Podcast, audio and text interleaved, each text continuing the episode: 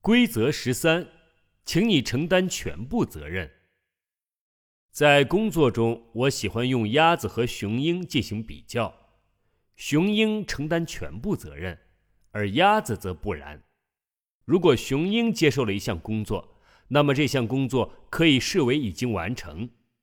如果鸭子接受了什么事情，那你大概可以开始祈祷了。雄鹰遵循着这样的基本原则：就算我没有能力完成，我也必须完成，或者在我的字典里没有不能的字眼。为此，他们会说：“我来做。”鸭子则不像这般确信，他们更喜欢说：“我想试试。”那些仅仅会尝试做某事的人，害怕中间会出现意外，他们期待的是失败而不是成功。否则的话，他们会干脆说道：“让我来做。”鸭子喜欢在鸭子的池塘里聚集，为了互相通告一些消极的经历。这样一来，就更加使他们坚信自己生活在他人的独断专行中，而被遗弃放逐。雄鹰则知道。他们为自己的生活负责任，他们更喜欢说起成功的事情。鸭子很快陷入公平陷阱，他们时常感到受伤，感觉自己被误解，受到了不公平对待。然后他们就会觉得，正是因为有不公平的存在，他们才没有机会改变自己。同时，他们还是一切应该平等对待的这种理论的坚定支持者。但是怎样才能这样呢？雄鹰类型的人和鸭子类型的人是不一样的，做事方式也不尽相同。他们对于公司也有着不同的价值。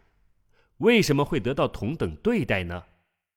鸭子想得到和雄鹰一样的待遇，雄鹰却知道，只有付出相同的人得到的才是一样的。鸭子的关注点在问题上。还嘎嘎叫个不停。雄鹰的关注点在解决问题上，并且用实际行动处理问题。鸭子则会常年记得失败和自己遭受过的不公的待遇，这样他们的消极思想和经历的影响就延长了。雄鹰则记录下自己的成功，并且由此系统的建立起自己的自信力。鸭子是这样想的。公司会为我做什么呢？雄鹰则扪心自问：我可以为公司做什么？如果一个工作范围不明确的问题出现了，鸭子就会嘎嘎叫着一溜烟跑掉，而雄鹰则会自告奋勇申请去解决问题。鸭子整天都在嘎嘎叫，这种叫声代表着借口和申辩，这种叫声取代了成果和成绩。熟能生巧，鸭子在找借口方面练就了非凡的能力。但是，请你不要被迷惑。一个借口的意义在于分散别人对于他本人或者他所犯错误的关注。你的注意力应该投向其他事情或者其他人。这其中存在着一个错误的观念，那就是拒绝承担责任，或者把责任推向别人或者别的事情上去。你把过失推给谁，你就把权利给了谁。如果你继续把所有的权利都推给了别人，那么这些人也就决定了你的生活以及你的收入。雄鹰渴望责任和权利，他们知道，如果我证明了错误的责任在其他人身上，我什么也得不到，我只是抓住机会让自己变得更优秀。为此，他们不需要任何借口。尽管他们经历了让人不愉快的事情，他们更愿意这么想：尽管出现了这种意料之外的事件，我能做什么呢？他们知道，我们并不是为发生的一切而负责，我们只是负责解释它以及如何做出反应。鸭子的世界仅仅是一个小池塘，相反，雄鹰能够触及最高收入的巅峰。他们为此做好了准备，离开了自己的舒适区。他们学着超越自己的界限，并且把问题看作拓展控制范围的机会。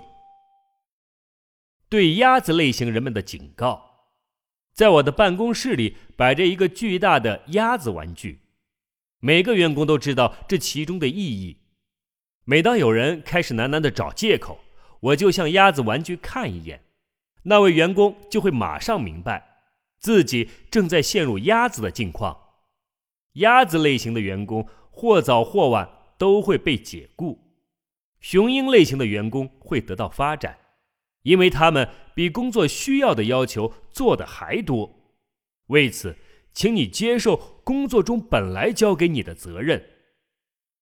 有这样一个好的练习，请你做一项特殊调查，那就是请你花一周的时间观察你公司里典型的鸭子类型员工和雄鹰类型员工。